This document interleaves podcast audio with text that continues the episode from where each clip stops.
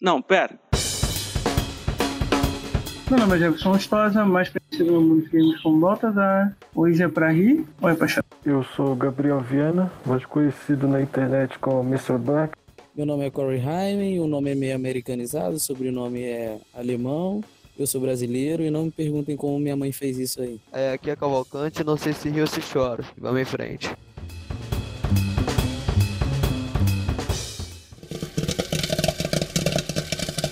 Tríplice Cast.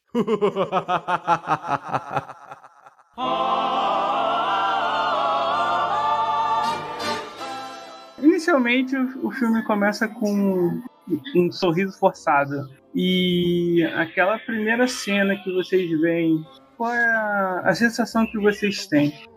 A risada inicial, aquela que tem logo no início, eu sinceramente estou tentando lembrar, mas se for dar risada em si. Não, não, é, não é uma risada, é a expressão que ele faz ali. Com as mãos. É, ele puxa os dedos lateralmente e empurra ele para cima, assim, tentando fazer um. forçar um riso. Só que ele Uhum. simplesmente não consegue. Bom, eu e o Black, por exemplo, a gente conversou esses dias sobre roteiro, né? E numa dessas discussões a gente estava assistindo Cristal Encantado. Assistam Cristal Encantado, dica cultural. Então, pra quem não conhece o Cristal Encantado, não sei se eu posso fazer isso, foda-se, é o seguinte, que tem o Jim Henson, né, que ele é o cara que fez o bonequinho do Yoda e criou toda toda esqueci o nome daquele não do planeta só em si, mas daquele pântano que Yoda fica situado. Ele fez toda aquela construção do cenário. Também é conhecido pelos Muppets, que é o trabalho que é o mais ah, famoso dele. Ele tem a Hanson's Company, que é empresa, empresa dele lá, que faz. Hoje é controlado pela filha dele, que faz as marionetes. Eles fazem ma- marionetes assim, para o mercado para alguns outros trabalhos também. E eles solicitaram a Netflix para fazer uma continuação do filme de 86, se eu não me engano, que é o Cristal Encantado. E aí a Netflix ia fazer a animação, só que até o produtor falando é muito engraçado que ele ligou e aí ele disse: "Olha, não vai dar para fazer animação". Aí ele conseguiu sentir a frustração da outra lá do outro lado. Na verdade, eu acho que quem acontecia é ela. Aí ele fala: "Na verdade, queremos fazer com boneco, será que dá?". Eles ficaram todos animados e tal. Começaram a fazer a série, assim, quem assistiu sabe que é uma das melhores coisas do ano. E a gente tava assistindo, eu com o Black, um dia desses, assim, muito maneiro, a, a fantasia, o universo do cara. E aí a gente tava discutindo ah, uma teoria que o Black tinha citado. Qual o nome, Black? Sim, que segundo o roteirista, ele era professor da academia lá, etc. E ele disse que ah, se você não gostar dos filmes dos primeiros 10 minutos, desiste do filme. Porque a premissa tá ali, o incidente de ignição tá ali, etc. E tudo que o filme tem pra mostrar é mostrado nos primeiros 10 minutos.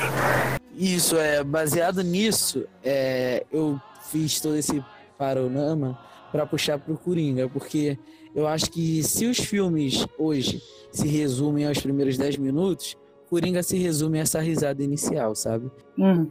A expressão que ele tem enquanto ele puxa um sorriso, toda a concepção filosófica do troço tá naquela atitude, naquela ação. Ele tá te deixando bem claro que é um cara que se força a ser normal e o nosso termo de felicidade normal hoje é ser feliz. Quando ele não consegue, toda a frustração dele tá explícita naquela cena junto com aquele puxão que ele dá na própria boca, ali forçando, meio dolorido, não sei, tentando fazer aquilo. Então, eu acho que a teoria se aplica bem a isso. De que se você quer assistir Coringa, tira um print dessa cena e fica olhando ele por, pela duração do filme, que a imagem te passa totalmente a parada toda. Muito bom, muito bom mesmo. Concordo. Ah, ele falando, então eu já vou emendar já, que a minha, minha opinião é sintonizada. Ai, que lindo. Para complementar o que ele falou, quem disse essa, essa famosa teoria, ou paradigma dos primeiros 10 minutos foi Sid Field.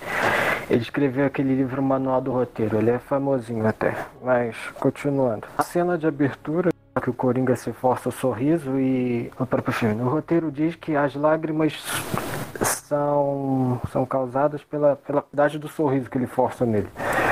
Hum. é a tomada do filme. É, não chega nessa cena. É a, a famosa establishing shot, aquela tomada que você diz que para que veio, para que o filme é.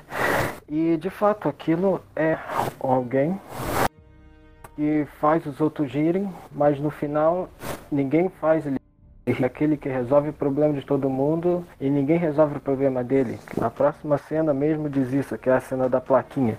No, é a invertida.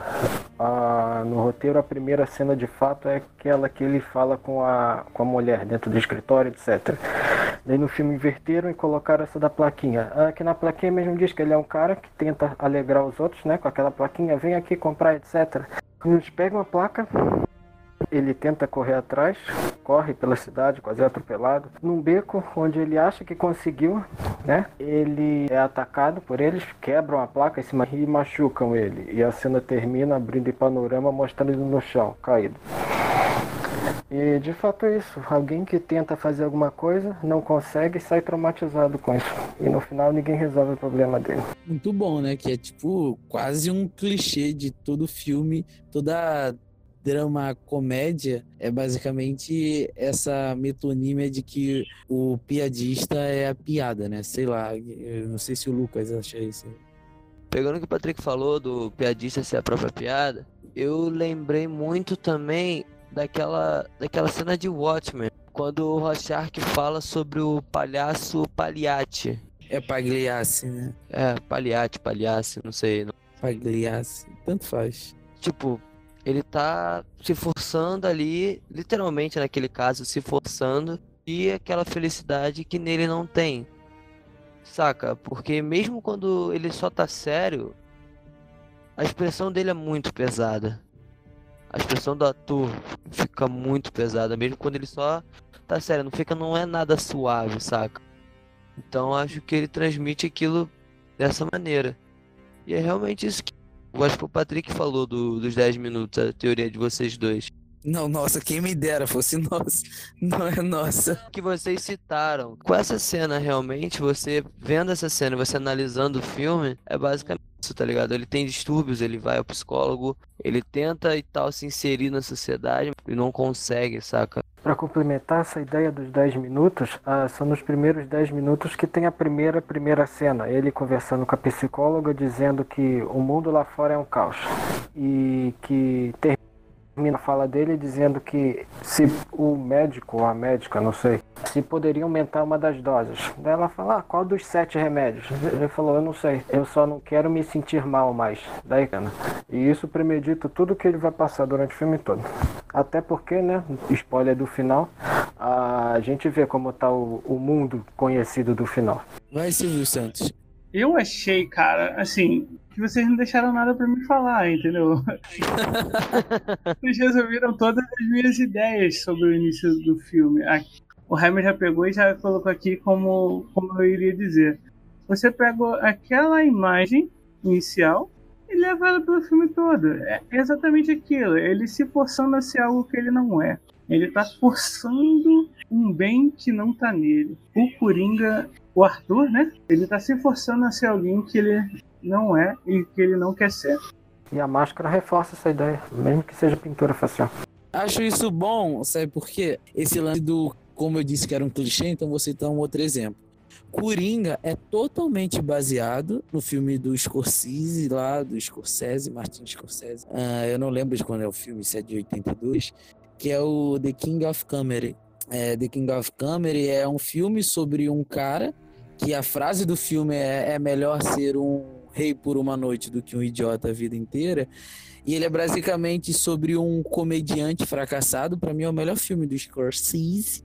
Do Scorsese. Ele fala justamente sobre um cara que ele tenta meios violentos. Ah, se tu não assiste essa porra, você tá maluco, né? O filme é da década de 80, então vou dar vários spoilers aqui mesmo.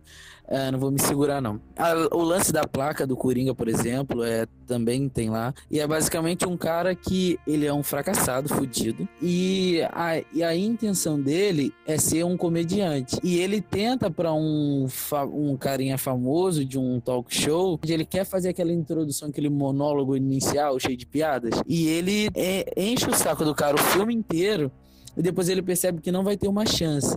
Então o que, que ele faz? Ele planeja o sequestro desse cara e é engraçado que quando ele bota o cara para ficar falando no telefone ele passando os papéis pro cara falar pro outro lado que quais são as exigências dele, ele passa algumas placas ao contrário, algumas em branco, e você começa a rir dele enquanto ele tá tentando fazer o, se, o sequestro. É o Scorsese pega leve nessa, nesse filme, ele não comete nenhuma violência, como em Taxi Driver, que é um filme que estão comparando muito com Joker, com Coringa, mas ele muito faz essa comparação que eu disse que é clichê do rei da comédia ser a própria comédia. Que quando ele finalmente consegue fazer o stand-up dele que corta, começa o stand-up dele é sobre a vida dele. Hoje, muitas daquelas piadas já estão batidas, tá ligado? Mas se você ignorar isso, provavelmente pegaram de lá, mas se você pegar aquilo, cara, é muito engraçado mesmo. Você ri assistindo a cena do filme. Eu tive essa sensação dos melhores stand-ups que eu já vi, tá ligado? Aquela cena de minutos, você não quer que acabe, porque é muito engraçado o monólogo do cara. Naquilo, ele só não teve uma chance, sendo que ele era um dos melhores. Ele precisou cometer uma atrocidade para poder ter aquela chance de fazer aquilo. Se mostrar, né? É, isso. Trata meio que dessa coisa de como o mundo é injusto, de como uma pessoa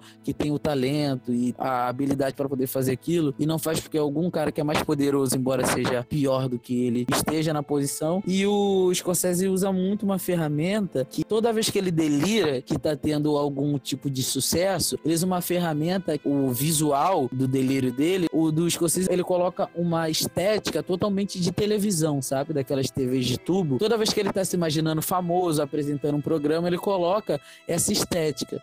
E quando esse cara faz esse monólogo, apresenta esse monólogo, monólogo. Pior é que é engraçado, só que é sobre a vida dele. Então você vai rindo da piada, só que você vai vendo, você tá rindo dele, porque tudo que ele conta era como o pai espancava ele, e ele conta isso de forma super cômica. É, com a mãe dele que dirigia com ele bêbado, ele falou que quando foram fazer o exame toxicológico nela lá, eles descobriram que tinha 10%, aí todo mundo riu ele de sangue e o resto era tudo bebida, sabe? E você vai rindo dessas coisas, só que são coisas trágicas da vida dele. É triste, que é muito pesado quando você percebe, você meio que para de rir, enquanto ele vai contando e todo mundo rindo, você fica sério assistindo, percebendo o conteúdo do que, que ele fala, sabe? Nisso, ele acaba aquilo, ele vai preso, e depois o filme fica uma tela preta, depois volta aquela estética que eu falei, e fala que ah, ontem foi capturado o homem que raptou o apresentador tal, ele fez esse monólogo que ficou ao vivo pro Brasil inteiro, pro mundo inteiro, Brasil. E ele foi, aí aparece ele saindo na Time, tá ligado? Em várias revista famosa e o sucesso dele crescendo. Só que você for perceber, a estética que o Scorsese usa, e por isso que você tem que ficar ligado, é a mesma de quando ele delira. Então ele te dá uma opção. E o filme acaba com ele fazendo sucesso e a tela preta. Então, assim, ele te dá a opção ali de você escolher o final do filme. Isso realmente passou na TV e ele fez esse sucesso todo, ou eu só usei essa estética de novo para mostrar que ele tava delirando depois de ter feito aquela maluquice e ficou preso em prisão perpétua lá, sabe? Então ele te dá essa opção de você meio que escolher o final do filme. E esse aí começa o meu problema com Coringa e porque eu acho ele horrível. Ah, e agora para surpresa de quem nos ouve. É, o Rei da Comédia trabalha com esse lance do cara ser a própria piada, da vida dele ser uma tragédia e tudo mais. É, e ele te dá a opção de escolher o que você quer e o que você não quer, mas tratando isso de forma muito cuidadosa. Tanto o lance da violência, de longe esse não é meu problema com o Coringa, senão eu não assistia nenhum filme do Tarantino, mas o Coringa, eu acho que ele já te leva para uma questão mais psicótica da coisa assim. E eu sei que isso é o personagem, entendo total. Só que o Coringa não trabalha bem o próprio tema. Eu acho que, por um lado, ele esquece aquilo e foca em uma coisa totalmente distante do que ele tenta passar, em que se baseia numa coisa que os filmes de drama e que dizem ser de comédia trabalham, só que ele abandona o próprio gênero em prol da fantasia psicótica do personagem. Eu falo disso é, direitinho mais para frente para não me alongar muito, mas só para passar a ideia de que como essa parada é meio clichê e como o Coringa tenta ir por aí, mas fracassa miseravelmente para mim. Eu achei que, tipo assim, eles realmente tentaram tratar o filme dessa maneira que você falou, do dele ser piada. Eles levaram isso pra maneira psicótica, não para poder mostrar, tentando validar esse tipo de sentimento, mas o que uma coisa pode acontecer, tá ligado? Baseado nisso. Eu achei que eles construíram todo esse cenário psicótico, mostrando que, tipo assim, ele até tenta se, se socializar, ele até tenta, mas ele desiste daquilo. Você tá discordando de mim? Não pode!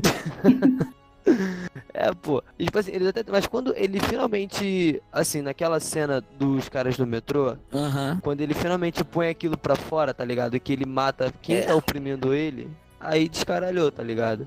Então, Depois né? que ele fez aquilo ali, ele. Tipo, foda-se. Literalmente. Foi só escalonando tudo aquilo que ele foi fazendo.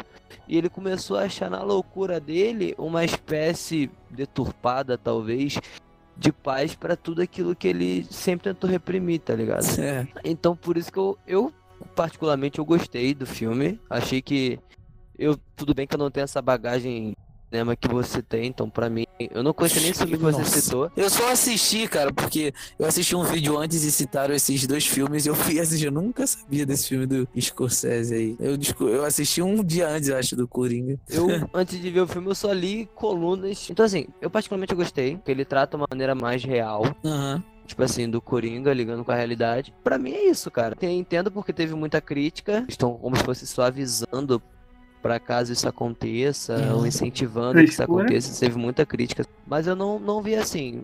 Eu achei simplesmente um filme. Frescura, total. É, só pra deixar bem claro, não é esse meu problema com o filme, não. Eu ainda nem comecei a falar meu problema com o filme. E eu disse que ia sair um pouquinho mais cedo, esquece. Mas eu. eu não comecei a. Mas não tem nada a ver com esse lance da violência, nada. Eu deixei bem claro que eu amo a violência. Eu acabei, antes de gravar, eu tava batendo na minha avó, tá ligado? Assim, tipo. Black também Total. bate na avó? Sim. Violência é nós. Ok. é, O sim dele me preocupou, demais, né? muito cedo, tá ligado? Pô, sincero, né? Pô, Ele sim meio. Coringa. Tem nem mais voz, já matei. Caralho. O filme pra mim foi dividido em duas partes. Ele tem duas horas. Uma hora de filme Uhum. foi pra mim excelente. Até uma hora de filme. Até quando a história do, do, do, do Bruce Wayne foi inserida ali no meio. Cara, pra mim, aquela, dali pra frente, um declínio do filme. O filme foi caindo pra mim aos poucos. Mas em que caiu pra tu? Ah, e vamos esclarecer um ponto, porque daí talvez a gente tenha um ponto comum. Ah, o ponto que você está falando da história do Bruce Wayne foi o ponto em que a mãe dele falou que ele era. que ele descobriu, na verdade, né? Que era filho do. do não sei o que. Wayne, Thomas Wayne. Foi o momento em que ele viu o ex-Wayne, né? Lá dentro da mansão, que quase enforcou o cara, ou foi o momento em que ele descobriu ser filho do Thomas? no momento que ele descobriu ser filho. Dali pra, dali pra frente, pra mim, foi o declínio do filme. Porque eu acho que não precisava chamar um personagem do Batman pro filme. Eu sei que tá em Gotham, eu sei que. Mas o- não existe ali a necessidade dele colocar o Batman no filme, cara. Não tinha necessidade nenhuma. Aí depois lá na frente acontece, acontece aquilo que acontece pra botar ele como vilão dos vilões. Uhum. Eu achei que foi forçado demais aquilo tudo ali. Não, até porque, né? Já, já Uhum. né, anunciando o assunto do futuro. Se aquilo acontece no final do filme, o Bruce Wayne tem o quê? 9 anos. No roteiro diz que o Coringa ele tá nos 38 anos. Bruce Wayne até virar Batman, então o quê? 30 anos. Vai ter 39 e o Coringa vai ter 70? Não, não. Essa história cronológica nem me incomoda. O que me incomodou foi a ideia do roteirista de trazer o Batman pro filme pra poder fazer uma ligação cósmica pra validar o Coringa. O Coringa não tem que ser validado. Ele só tem que existir, entendeu? Então, é, tem muita coisa que eu discordo aí, eu só vou falar duas. Ah, sim. Não, não, não, não. Acorda. Fala as, fala as 10 logo. Fala as 10 logo. Não, deixa ele falar duas, senão o podcast vai ficar cinco horas aqui. Não, assim, a primeira é do Black, eu vou ser sucinto, mentira. Ele disse aí que a- o lance da cronologia. Eu acho que se você for inserir aspectos das histórias em quadrinhos, tem mil e um jeitos de explicar isso, tá ligado? Então, isso, cronologia, cara, não é um problema em nenhuma linha do tempo em coisas de H. Que se der algum problema nos reboots, eles falam, não tem nenhum problema, tá ligado? Assim, e tem mil e uma explicações. Pra ter noção, recentemente no arco do Rebirth foi descoberto que tem três Coringas, tá ligado? Então, assim, Caraca. existem mil e umas maneiras de resolver esse problema. Fora que o Batman, por exemplo, no- na série da- do Gotham, ele começa adolescente ainda a ser o Batman e ele só usa a parada toda mesmo depois. É, então, já no Christian Bale, ele já tá mais velho. No Ben Affleck, ele tem todo um passado. Então, assim. Dá pra mistificar e mudar qualquer coisa que acontece ali. Ah, outra coisa é que quando o, Coringa, o filme do Coringa, e aí eu já me discordância com o Jefferson, é, eu achei que ele ficou pronto muito rápido, o filme do Coringa, muito. E eu até comentei com um amigo, falei, Sim, cara, foi comigo isso. o filme realmente é bom, Foi. No dia que você tava indo ver o filme. porque terminaram rápido. E assim, um pouco que eu conheço de Hollywood de cinema, quando um filme fica pronto muito rápido, apresentado por um estúdio, por um diretor de fora, com certeza ele é muito bom, porque os caras aceitaram rápido, investiram rápido, terminaram rápido. Então ele veio com um roteiro muito bom pronto. E aí, depois, durante a gravação, foi revelado que o diretor, ele não tinha feito um filme do Coringa. Ele fez um filme genérico sobre um palhaço que uma hora surtaria ou mataria o apresentador. Eu acho que é aquela cena que ele pega o caderno ali, eu não sei, nunca vamos saber. Mas provavelmente se fosse o filme do palhaço genérico, ele teria se matado em frente à televisão e ia ser um filme totalmente bad vibe. Só que como é o Coringa, ele puxa a arma e mata o cara depois. Então, assim, eu acho que você consegue perceber aspectos depois que você sabe que o roteiro era outro, é, das mudanças que tiveram no filme. E eu acho que a Warner chegou no cara e falou assim: olha, cara, você quer fazer um filme de um palhaço? Beleza, a gente tem um palhaço, o Coringa. Então você faz sobre o Coringa. E o cara falou: tá bom, vou fazer sobre o Coringa. Ele falou: não, só que a gente quer aspectos do universo pra comprovar que isso aqui não era um filmezinho de palhaço que a gente simplesmente adaptou. Ah, Então eu quero acontecimentos reais nesse roteiro, nesse filme, pra comprovar isso. Então, assim, não tô dizendo que isso justifica o acontecido. Você não tá criticando o porquê e nem que você não tem entendido. Você tá criticando o que aconteceu. E isso é fato. Por isso que sua crítica é totalmente válida. Aconteceu que eles colocaram o lance lá do Thomas. E quem tá se perguntando o que, que eles estão falando no final é que o Joy Tio mata a Marta e o coisa. Você não sabe disso. Puta que pariu. Então o que, que você tá fazendo no podcast, né? Você não sabe que o pai e a mãe do Batman morrem num corredor, tá ligado? O Zack Snyder já botou essa, essa cena até em câmera lenta. Sempre que eles não estão falando. Isso não é spoiler. Não, não, pô. eu não queria dar Isso aí spoiler é no final o- do filme. Eu não queria Se dar você está do chegando tema. atrasado tá bom, também, vai. é, Jesus ressuscitou, tem todas essas historinhas aí, vai se atualizando, que aí você pode ouvir aqui, mas... E aí, pra finalizar, minha discordância é, não é nem nisso, eu sei que você entendeu, a tua crítica é totalmente válida tal, é, só que o que eu acho é que eu discordo de que não precisava. Eu acho que precisava sim. Porque ia colar no filme que foi uma coisa adaptada às pressas, no fundo, meio que foi, pra sair de um filme de palhaço qualquer pra meter um coringa ali no meio só trocaram os nomes. Então, quanto mais ele mergulhasse no universo, pra mim mais positivo pra transformar aquilo num filme de origem de vilão de quadrinhos e não num filme qualquer que você só tenha adaptado, porque tô cansado de filme de herói que tem medo de ser filme de herói e que tem medo de mexer em alguma coisa. Então assim, você mostrar que o Coringa pode estar por trás indiretamente do assassinato dos pais do Batman, pra mim isso é totalmente foda assim, tipo, é muito bom, é um dos poucos acertos do filme. Sim, mas aí já que a gente tá perdeu a ordem. Bem-vindo ao Joker. É, Você quer que aumente a dose de qual remédio?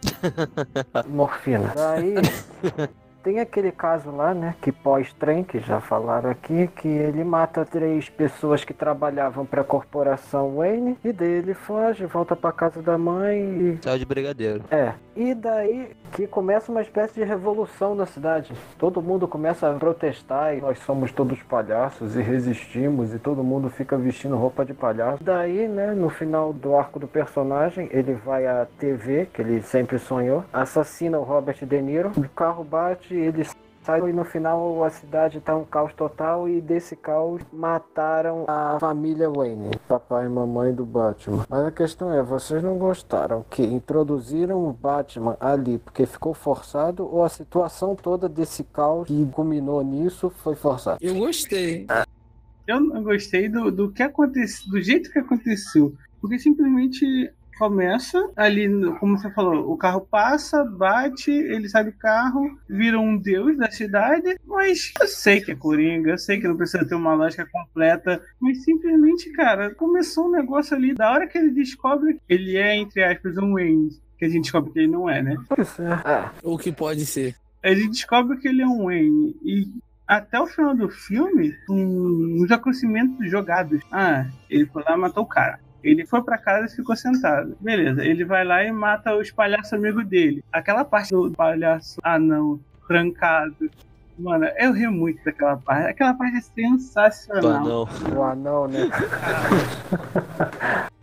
Eu também ri pra caraca. Ele podia ser o palhaço, ele podia ser o Coringa. Ele não precisava do Batman. O Coringa não precisa do Batman. Eu entendi também o teu ponto. O Black perguntou daquela cena do. do Coringa, assim. Eu achei meio que. É perguntando do que eu não gostei. Então, O que, que eu não gostei? Eu não gostei do jeito que foi a narrativa. Ela só foi jogada. Jogou aqui, jogou ali, jogou lá e chegou no final do filme. Eu achei interessante pô, o fato dele poder ser, ser filho também do Thomas. Isso eu achei super interessante. Nossa, só eu que não gostei disso.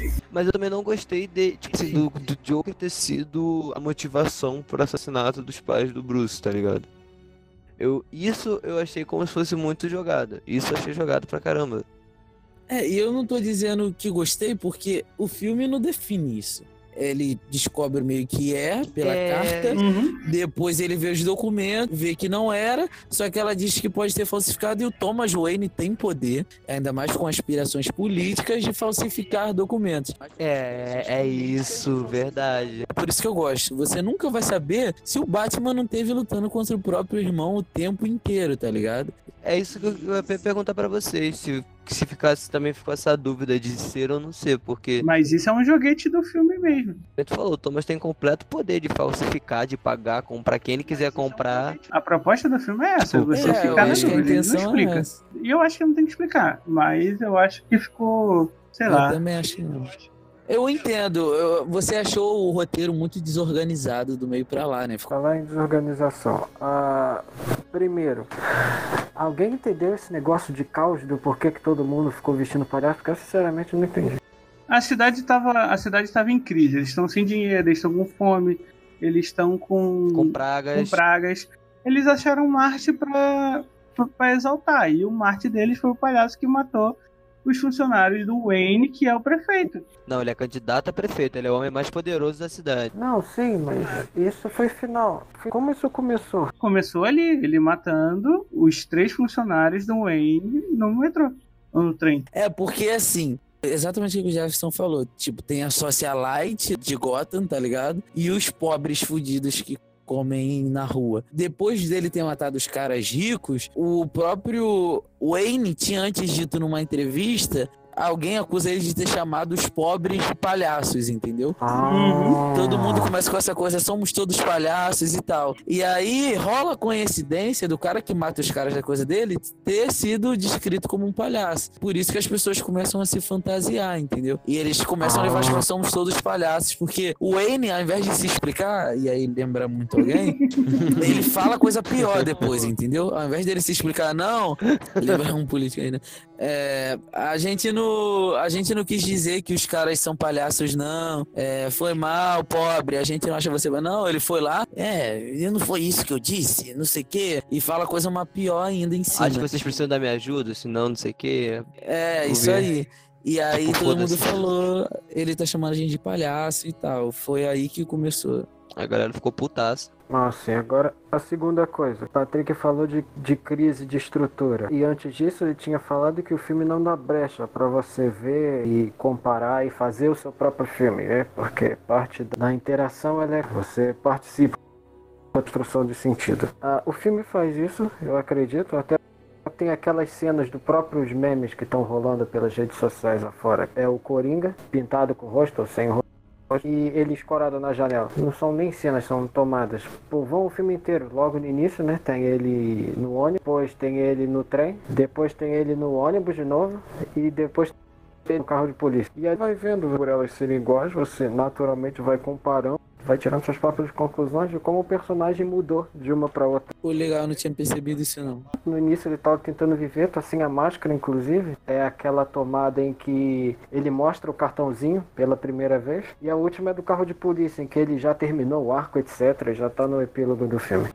Tá voltando a falar de estrutura. O filme em si, eu não vi muitas cenas de paradigmas clássicos, aquele paradigma de contexto, objetivo e conclusão. Ah, teve uma ou outra, mas de resto foi assim, essa mesma da- do ônibus, em que ele mostra o cartãozinho. Ah, o único objetivo daquela cena ali foi mostrar que ele tinha um cartão e que ele não tem o controle total sobre si, porque o objetivo dramático não teve. E cena desse tipo teve as montes. Mas não que isso tenha sido ruim, etc. Afinal, regra tá aí para ser quebrada. Mas, em termos de ele quebrou esse paradigma. E o outro macro paradigma, ou meta paradigma, não sei, é que consegui identificar os atos do filme, né? Do David Fincher mesmo, que foi criticou a Marvel por estar atrelada ou acorrentada aos estruturas de três atos. Daí ele tentou quebrar isso e foi fazer aquele filme da trilogia Millennium. Ah, os Homens que Odiaram, baseado naquele livro lá da trilogia Millennium. Aham. Quebrar um bocado, mas o público não gostou tanto assim. Daí foi mal no box office. Daí o Coringa, eu não consegui identificar ato, tá? Eu entendo que é um thriller psicológico, é tudo aquilo que o personagem sente. Eu senti o personagem mudando de acordo com o filme, mas eu não senti que tinha um ato narrativo, que tinha uma pergunta narrativa dizendo: ó, ele tá em busca disso, ele vai ver quando não vai ser concluído ou vai ser concluído de algum jeito. É isso. Tá, eu, eu, eu também é, acho parte disso, mas quem sou eu pra concordar, né? Vocês, quem são vocês pra discordar? Eu já digo o contrário, quem sou eu pra concordar? Cara, o Black citou essa cena. Eu queria também citar algo. E aquele romance que ele teve com aquela mulher, que no fim das contas era a esquizofrenia dele. Pois é, eu achei, né, já que você pediu opinião, eu achei que aquilo foi uma arma de Chekhov forçada, porque ele poderia explicar de um jeito mais sutil. Se não tivesse aquele flashback, porque o flashback foi tão forçado mostrando pra gente, olha, vocês são burros. Não sei, porque não foi algo meio, como é, Clube da Luta, que é do mesmo diretor, aliás. É, porque do Todd Phillips, né, que no final é tudo esquizofrenia. Eu achei que a arma de Chekhov foi, no final não foi tão satisfatória.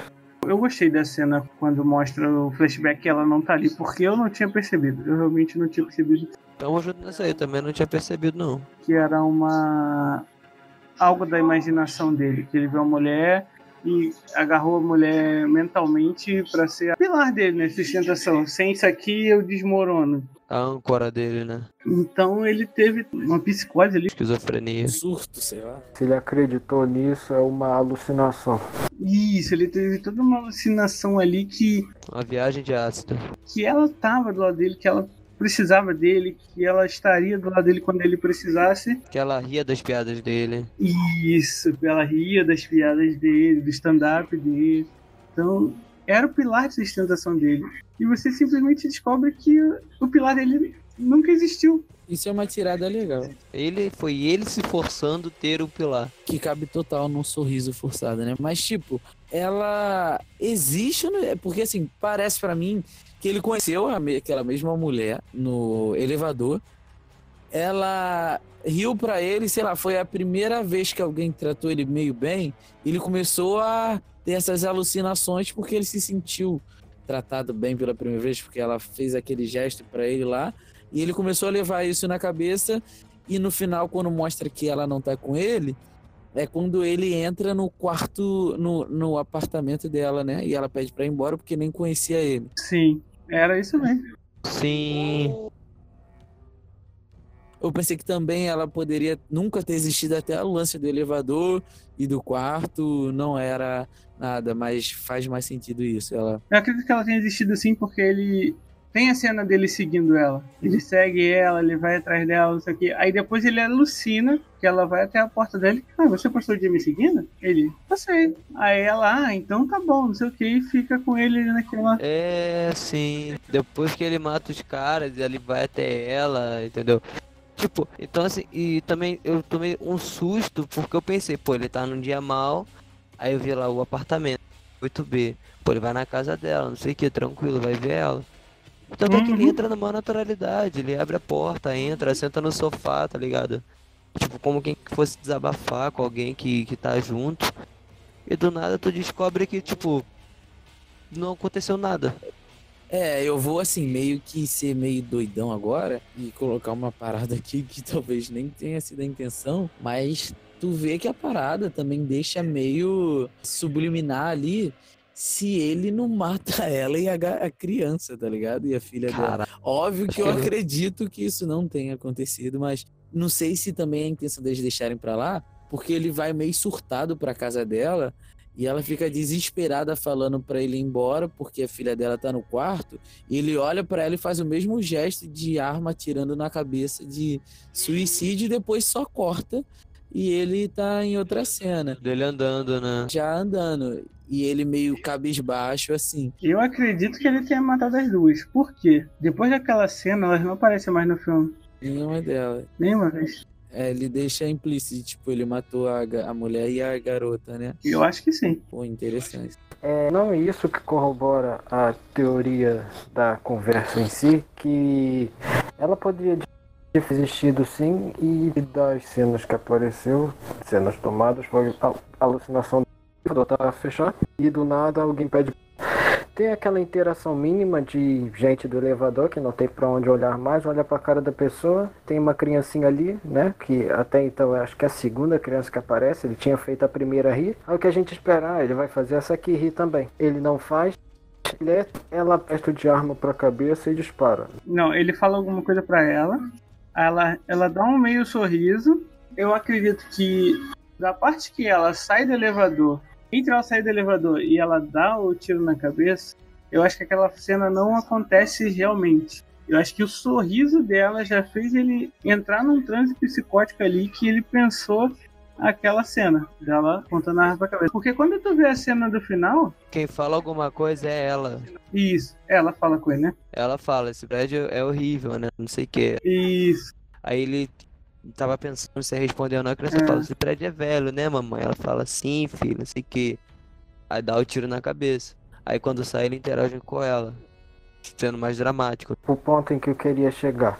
Existe uma palavra de narratologia. Narratologia é a ciência que estuda na que chama uncanny, é aquela palavra que designa algo que é conhecido, mas mente fora da curva. É o que filme de terror e coisa de terror, horror tenta explorar. Você, aparentemente, eles não eram tão conhecidos assim, certo? Para ter aquele tipo de conversa, interação Uhum. e falar de alguma coisa do, do prédio em si que é ruim, que é um fato conhecido de, de senso comum. E do nada ela faz esse gesto da arma de, de suicídio. Gente, quem faz. Entende? E dá, e dá a entender que de fato dali em diante é a alucinação dele. Sim, Ah, mas isso você só vai perceber no final do filme, quando você descobre que ela não tá do lado dele. Sim, mas isso de fato é estranho e chama atenção pra si. Sim.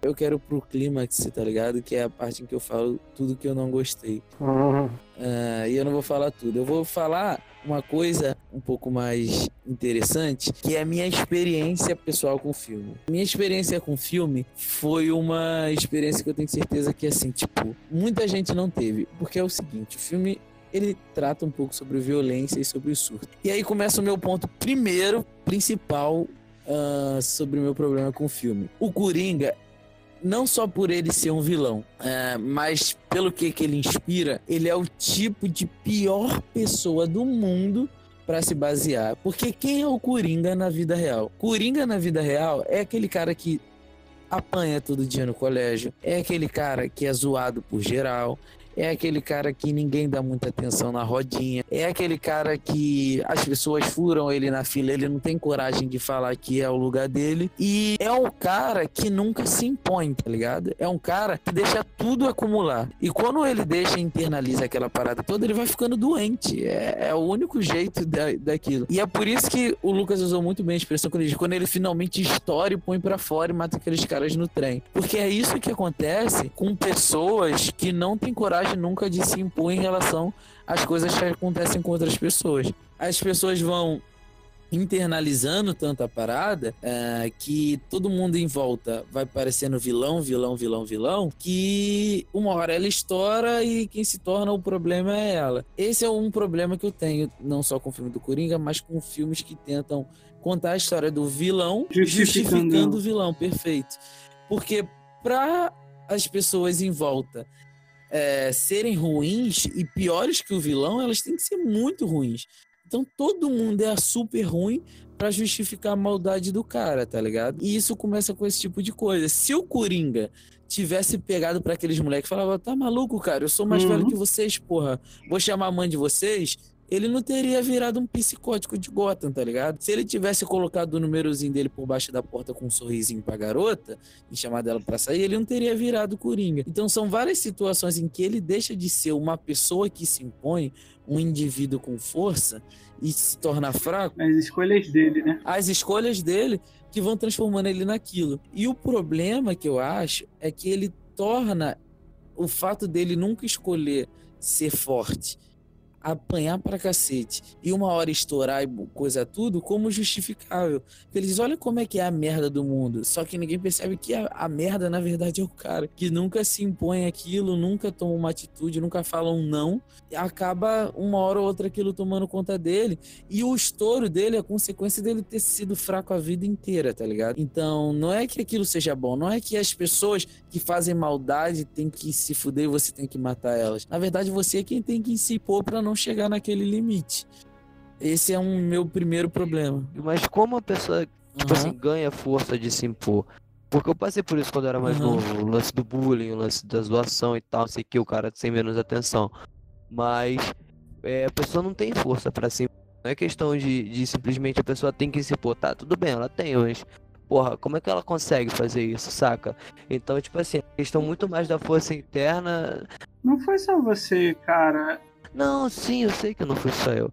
Eu tô dizendo que é o lance da força pra você poder conseguir se impor, não é um bagulho tão simples. Eu sei exatamente o que você tá falando, Chico. Nossa, o bagulho virou bem bad vibe, assim, do nada, tá ligado?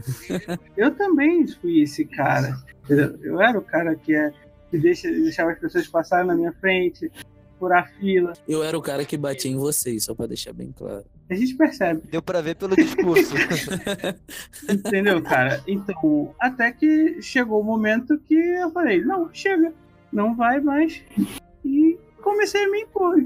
Uhum. O problema, cara, sabe qual é? É o primeiro passo. É sempre o primeiro passo. Quando você não dá o primeiro passo, também tem outro problema. Às vezes você dá o primeiro passo e tem alguém que vai, Tentar te empurrar de novo pro outro, pra, pra trás de novo. vai te empurrar. Isso, vai te pisar, vai te empurrar de novo. Então você tem que acreditar que você consegue, não tem jeito. Não tem um milagre, ninguém vai vir te salvar. É exatamente isso Iron tá falando. O, o problema do Coringa é que ele espera a vida toda alguém salvar ele. Ah, minha mãe vai me salvar. Ah, o dinheiro do Wayne vai me salvar. Ah, eu vou fazer um stand-up e vou me salvar. Um dia eu vou conseguir chegar nesse, nesse palco e vou me apresentar nesse talk show. E um dia vai, um dia vai, um dia vai, e ele nunca dá o primeiro passo. Ele nunca dá o primeiro. E ele fica ali, alguém vai me levar lá, alguém vai me salvar aqui. Ele nunca vai. E o mundo cai nas costas dele e ele não aguenta. E quando ele não aguenta, ele explode. Quando ele explode, simplesmente a destruição vai em volta. Não, sim, eu, eu compreendo. Foda, tipo, você tem que dar o primeiro passo. Vai, fala aí. Eu tava falando do lance de se impor, mas o que eu queria dizer é o seguinte: por que eu disse que ninguém teve a mesma experiência que eu?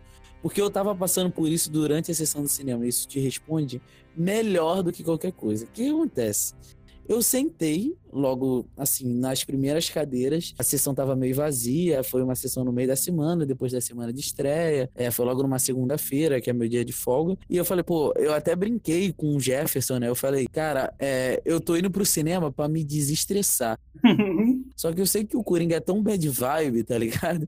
Que eu vou sair pior do que eu tô indo. E eu até brinquei, inclusive, aí quem estiver ouvindo, pensa aí internamente. É, qual é o filme que você assiste pra te deixar good vibe, assim? Se você tá numa meio bad, tá meio estressado, você sabe que vai ligar a televisão, vai assistir esse filme e vai sair leve. Qual é o filme de vocês? O meu, sei lá, quase qualquer um do estúdio Ghibli, tirando o túmulo dos vagalumes, sabe? Porque não dá. Ah, antes de eu continuar, eu quero saber qual é o teu, Jefferson. Não sei, cara, eu não tenho um ponto de apoio. As últimas coisas que eu assisti que tem me deixado pra cima mesmo são animes bobinhos, de criança mesmo, que eu me divirto de correndo e acabou. Anime bobinho de criança. É sério, por exemplo, Essa frase é tão errada. Você ofendeu, tipo, metade do seu, da sua audiência, tá ligado? não, não, não. Não que todos os animes. É porque. Não, não vou explicar isso. Mas você tem que explicar. No mundo atual a gente tem que explicar. Se eu ofendi, dane-se, caguei. Vai, Lucas. Cara, tipo assim, os filmes que, que eu, quando eu tô meio bad vibe eu gosto de assistir é do gênero tipo comédia romântica. Eu acho bacana, tá ligado? Comédia romântica ou só comédia. É porque sempre termina bem, né? Exatamente. E o Black? Eu acho que eu vou ser clássico, clássico, clássico. Vou falar que eu apoio a catarse de Aristóteles, que diz que a gente tem que vivenciar as emoções nossas em outra pessoa.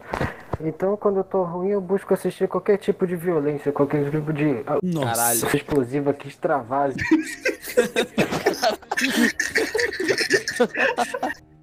Catarse. A gente chamou o cara certo mesmo. Eu vou falar a verdade aqui. Eu aqui. Quando eu quero, eu quero jogar FPS mesmo, dar tiro e matar os outros. Pronto, acabou. Engraçado que todo mundo fala, eu vou jogar pra me desestressar. Não, cara, você vai ficar mais puto, tá ligado? Ô seu filho da puta, sai daí. Não, e minha parada com o filme foi isso e eu fui lá. E aí, não só pelo filme, o que acontece? Eu não vi um grupinho, aquele grupinho de gente chata do cacete, provavelmente era classe média, né, pra ser assim, é, chegando atrás de mim e tinha casal, sabe? Eram tipo uns três casais que compraram uma fileira inteira, tá ligado? Eles sentaram atrás de mim, tava lá na fileira na frente, e desde o início do filme, tá ligado? Tô sentindo alguma parada me incomodando. Alguém tava batendo na porra da cadeira. Ah, mentira. Porra, sério isso, cara. É, sim, cara, assim. E aí, vou dizer logo, porque eu não sabia se era totalmente sem querer, alguém tava com o pé esticado, assim, mesmo assim, foda-se, né? A pessoa sem querer tá com o pé esticado e tava toda hora trocando, tá ligado? Se incomodando, mudando de posição, tava esbarrando toda hora e tava batendo, ou se tava fazendo de sacanagem, dando chute pra me incomodar. E o, filme que eu tava vendo, Coringa, né? é o filme que, assim, não se impõe, mata, Aham. É, Resolve. é, por- é, isso aí. É por isso que eu tava dizendo que eu tive uma experiência. Toda vez que eu pensava, quem me conhece sabe que é muito fácil de eu ter levantado e ter pisado na perna de todo mundo, dado soco e metido o pé da sessão. Só que toda vez que eu pensava em tomar uma atitude mais drástica, acontecia alguma cena violenta na porra do filme, tá ligado? Era assim, sério. Eu tava pensando em levantar e fazer alguma coisa e acontecia uma cena ali e me fazia pensar um pouco: será que é isso que eu sou quando eu sou ignorante, violento ou escroto com as pessoas, tá ligado? Uhum. Tipo, é. Será que eu sou esses caras ou Coringa, tá ligado? Que, tipo, pega, sai matando todo mundo, ou então a pessoa que fica implicando todo mundo e criando Coringas, tá ligado? É, isso é importante porque você começa a pensar, fala, caralho, esses caras aqui, por exemplo, que estão me deixando puto, tá ligado? Eles não sabem que estão me deixando puto a ponto de querer bater com a cabeça deles nessa cadeira aqui mil vezes. Eles não estão vendo esse filme, será? É, parece isso. Só que será que com essa cena eles vão parar e pra pensar, não? Aí eu olhei uma vez, eu olhei pra namorada do moleque, depois eu olhei pra ele sério. E aí eu fiquei puto assim e olhei pra ele sério. E aí parou. Aí me deu a entender que ele tava fazendo de putaria, porque foi olhar ele parar. Depois de um tempinho voltou. E assim, moleque, eu tava no auge do estresse. Moleque, eu tava muito puto. Eu tava com aquele frio na barriga de quando tu tá puto, tá ligado? E assim, eu tava quase levantando e surtando. E eu aguentei o filme inteiro sem falar porra nenhuma. E não sei que por que Uhum. milagre eu ainda consegui fazer isso. Por quê? A inspiração toda aí na tua frente. E eu não fiz nada. Então, o filme me levou a questionar justamente violência, tá ligado? Assim, não necessariamente ser marrentão, sair como eu tenho esse meu pensamento de sair dando porrada, se me incomodar, não sei o quê. É, não só não é a solução, como te equilibra e te mostra que você é tipo aquele cara que tu tá vendo na tela que não consegue se impor normal e precisa recorrer a esses meios pra fazer aquilo. Por isso que eu disse que eu tive essa experiência e óbvio que isso também estragou meu filme, assim. Eu não consegui ver o filme direito, por isso eu admito também que isso pode também pesar em eu achar ele meio horrível, porque toda hora eu, eu parava de me desligava do filme e ficava imaginando eu levantando, batendo em alguém ali. E aí eu até pensei em levantar e fazer como uma pessoa normal deve fazer, primeiro conversar, ou chamar a direção da sala e falar, ó, tem uma galera lá atrás tá me incomodando, tal, vocês movem eles de lugar porque a sala tá vazia, ou eu vou tomar alguma atitude, é, fazer alguma coisa. Então, assim, o filme me levou a questionar por esse método de que existe mil e uma formas de você resolver o troço sem precisar matar os outros e, e ser um medroso, tá ligado? E eu sei exatamente o que ele tá falando, Lucas, porque não é ser marrento e terrável, porque eu tenho medo a maioria das vezes. Porque eu não sei em, com quem eu ia estar tá reagindo. Às vezes o cara tá implicando comigo porque ele tem um método de se defender, tá ligado? E eu não tenho. Então ele tem alguma coisa ali, tá fazendo algo quem ele quer de trouxa. Porque se alguém fala alguma coisa, ele dá dois tiros, por exemplo. Uhum. Então eu não sei com quem eu tô brigando, com quem eu tô mexendo. Só que óbvio que quando eu fico puto e entro pra porrada, eu tô nem aí pra nada disso. Você pensa nisso quando você tá calmo. Então, é, se impor, cara, não necessariamente significa ser ignorante e ter raiva. Não necessariamente significa agir com violência. Se impor significa você tomar o que é seu de direito e ponto. E você, na maioria das vezes, não vai precisar ser violento para isso. Pessoas que têm mais condições de serem fortes, violentas, enfiar porrada nas pessoas, são as pessoas que menos se metem porrada, porque ninguém vai brigar com aquele cara. Então as pessoas sabem com quem estão se metendo. Então essas pessoas se impõem por natureza. Então, é, normalmente você saber que a tua palavra, o teu olhar, o teu gesto vale muito para você se impor. E eu acho que o Coringa em si justifica muito isso. Justifica muito aquele cara que nunca conseguiu se impor a vida inteira e fala: todo mundo é vilão, e se você reagir a isso dessa forma, você vai sentir o que, que você tá sentindo agora. Quem não se sente feliz quando ele dá um tiro na cabeça daqueles babacas que estavam quase estuprando a garota lá e depois agrediram ele? Ainda mais quando você descobre que é rico, aí tu fica mais feliz ainda. Então, assim, tipo, mas é, tudo isso dá uma felicidade extra no troço. Uh, e é mais ou menos ele jogando para aquilo. É, as comparações que ele faz, com certos políticos que as pessoas odeiam. Ele mirou no Trump e acertou no Bolsonaro, né? O filme inteiro. Mas, tipo, é toda uma alusão justificando aquela coisa, quando eu deixo bem claro que o que, que tá por detrás daquilo é uma pessoa fraca, tá ligado? Que não tem sustentação. E aí, para finalizar, o filme, no final, ele tenta te dar opção. Eu falo isso depois. Fala logo, já tá aí, pô. Pelo amor de Deus. Termina logo. Ah, ele fala pra caralho. Aí quer me ouvir. Ah, Mas fala é... mesmo. Se não falar, você não tá no podcast. É, é mudo, pô. Vai. então, The King of Comedy, ele pega e te dá essa opção no final. O Coringa ele tenta fazer isso meio que baseado nesse filme. Aquele diálogo lá entre o Arthur e o apresentador de televisão, Uhum. Ele tenta oferecer um contraponto ao que o filme inteiro trata, justifica e o que que o personagem sente. Então você percebe o diálogo, é como se fosse alguém de fora que discorda do filme falando sobre o filme. Então ele fala, ó, ah, tudo bem, tá dizendo que o mundo é a merda, mas nem todo mundo é assim. Nem todo mundo que comete uma maldade, comete maldade todo dia. Às vezes a pessoa tá num momento ruim, faz aquilo, e como você também pode ter feito com alguém, e você fez, que você matou aqueles caras, você fez isso. Então toda hora você tá falando que as pessoas são vilãs quando você tá se tornando maior.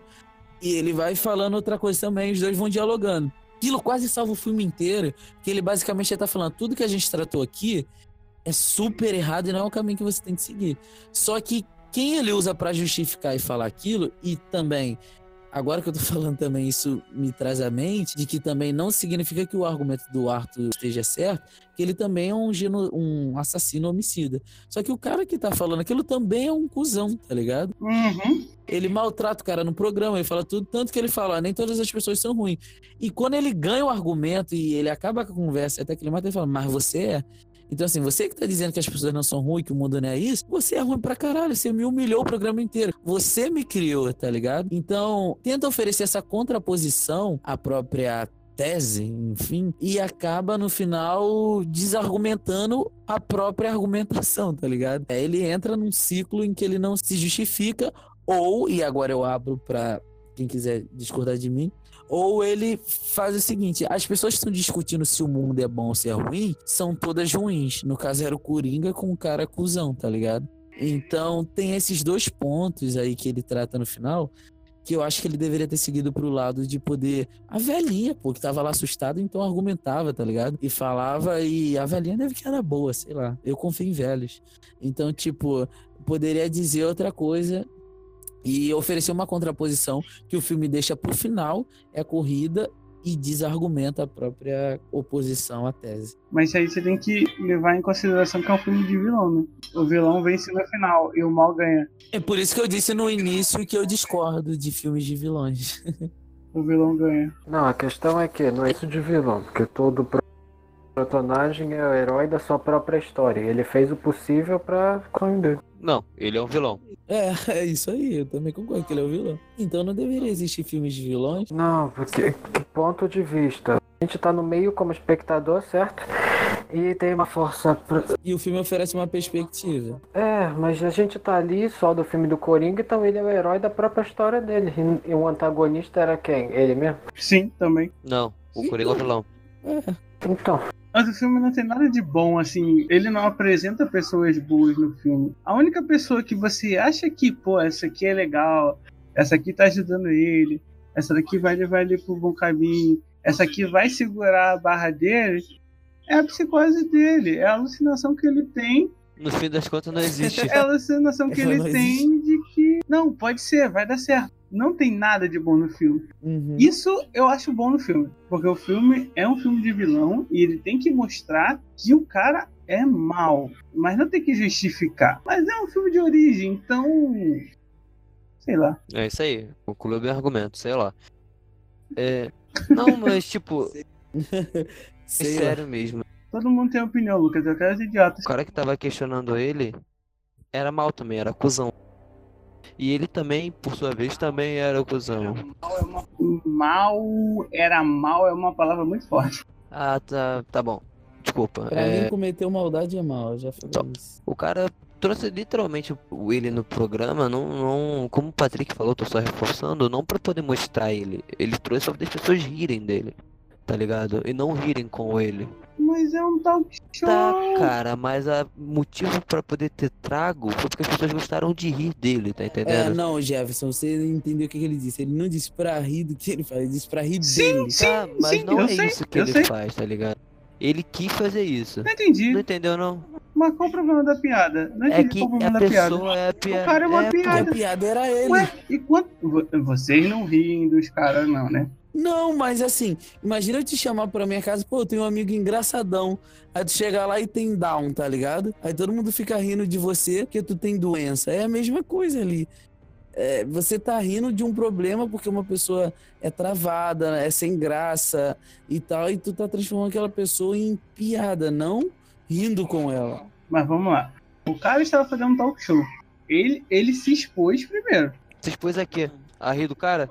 Você não pode ah, criminalizar o cara que chamou o cara que estava fazendo um stand-up daquele Eu não jeito. tô criminalizando um programa ninguém. dele. Que ele fez. a- Você tá falando Eu que cara é falando o cara que o trouxe o cara pro programa. Não, cara, o cara não trouxe o cara pro programa. O cara trouxe um palhaço pro programa poder zoar e acabar ainda mais com a, a- entre aspas, é, a moral da pessoa, tá ligado? Não foi porque ele gostou do stand-up, não foi pela, pela coisa diferente. Foi, pô, esse cara ri, Exatamente. esse cara ri, tá ligado? E esse cara não sabe fazer, ele ri, ele é nervoso, não sei o que, ele é maluco, ele é escroto, ele é magro, ele é feio, vou trazer ele pra todo mundo rir dele. Foi isso que aconteceu.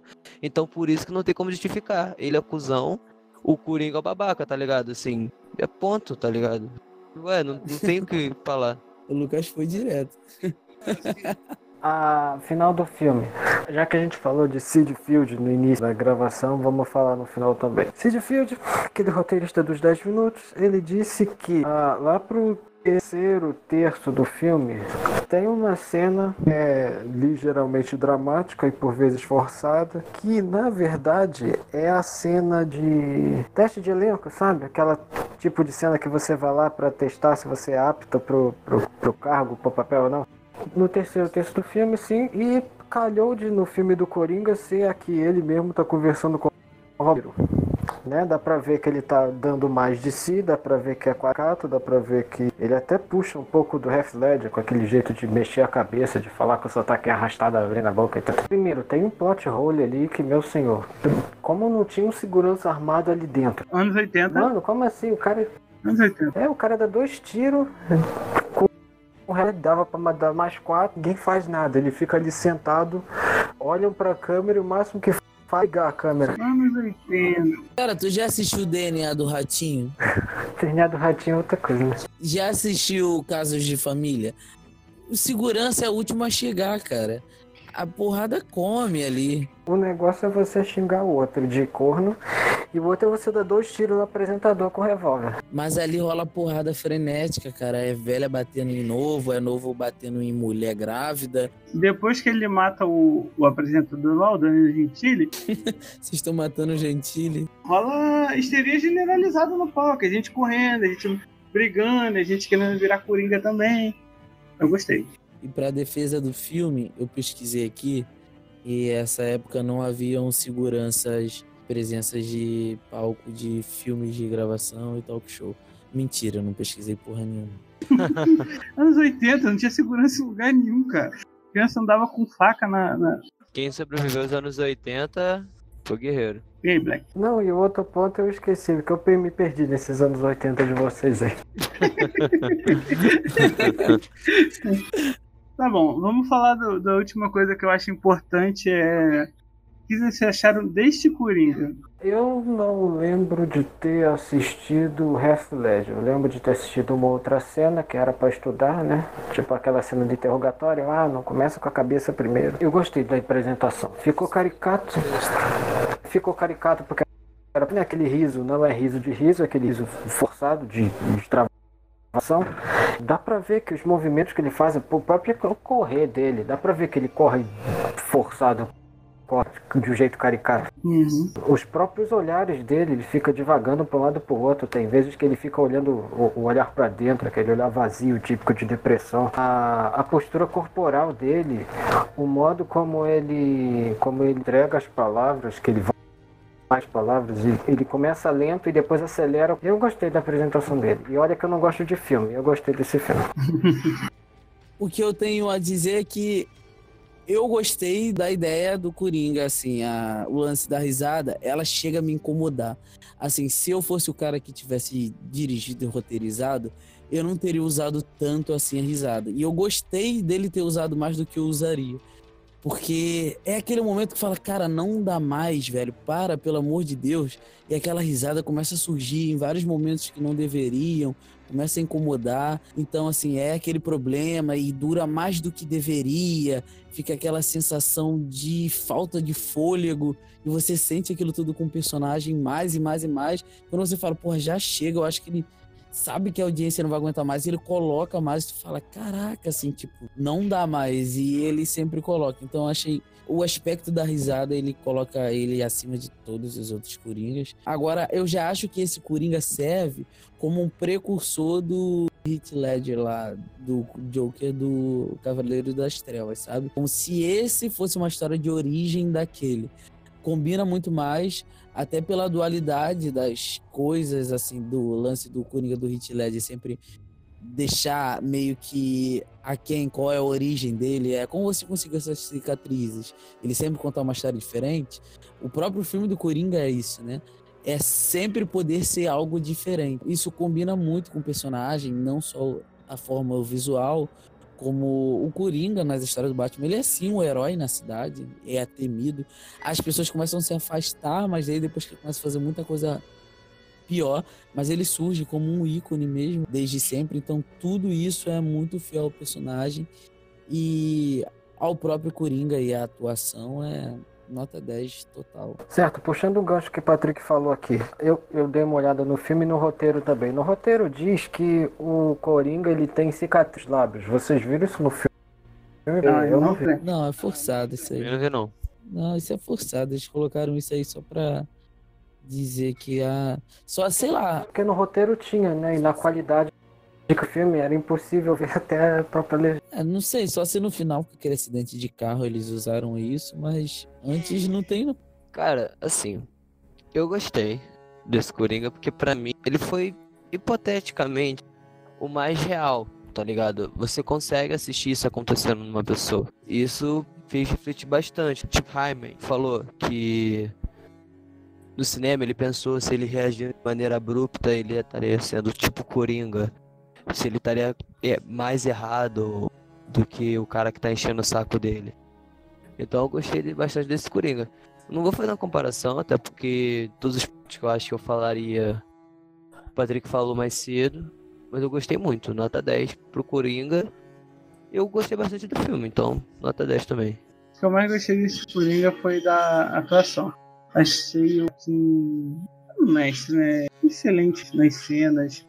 A risada, choro dele. É perturbadora. E, cara, ele vai repetindo. E, tipo, quando ele começa a rir, você fala: Não, cara, para, pelo amor de Deus. E você vai com ele, risada, mas ele não consegue controlar e você fica naquela angústia junto com ele. Eu achei sensacional isso.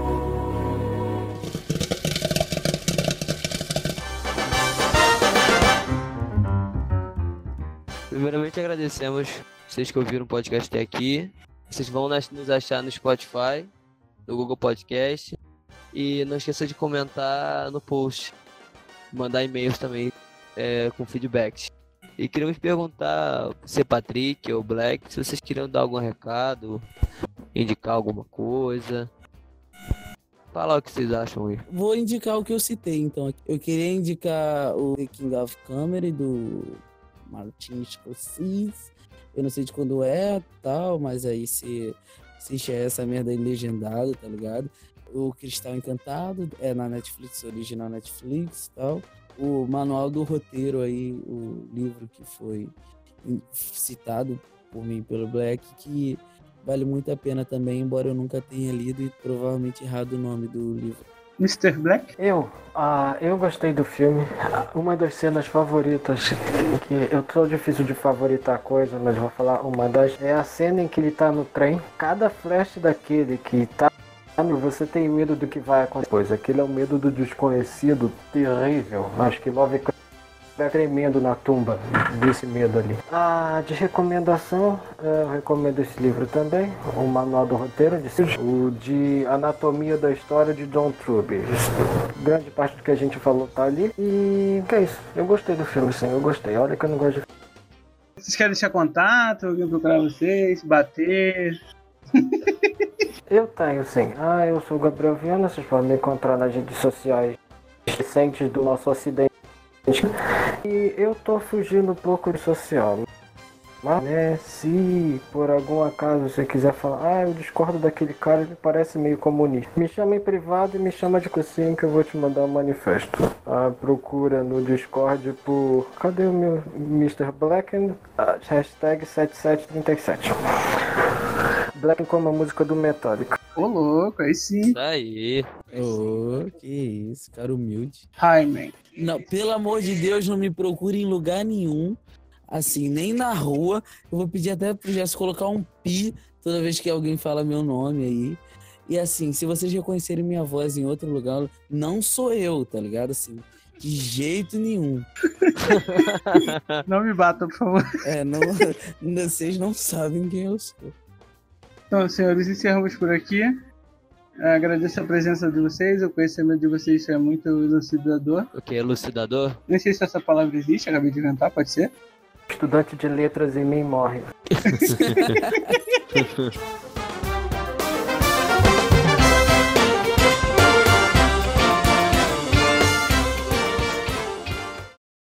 Tríplice Cast. um oferecimento. Tríplice Force.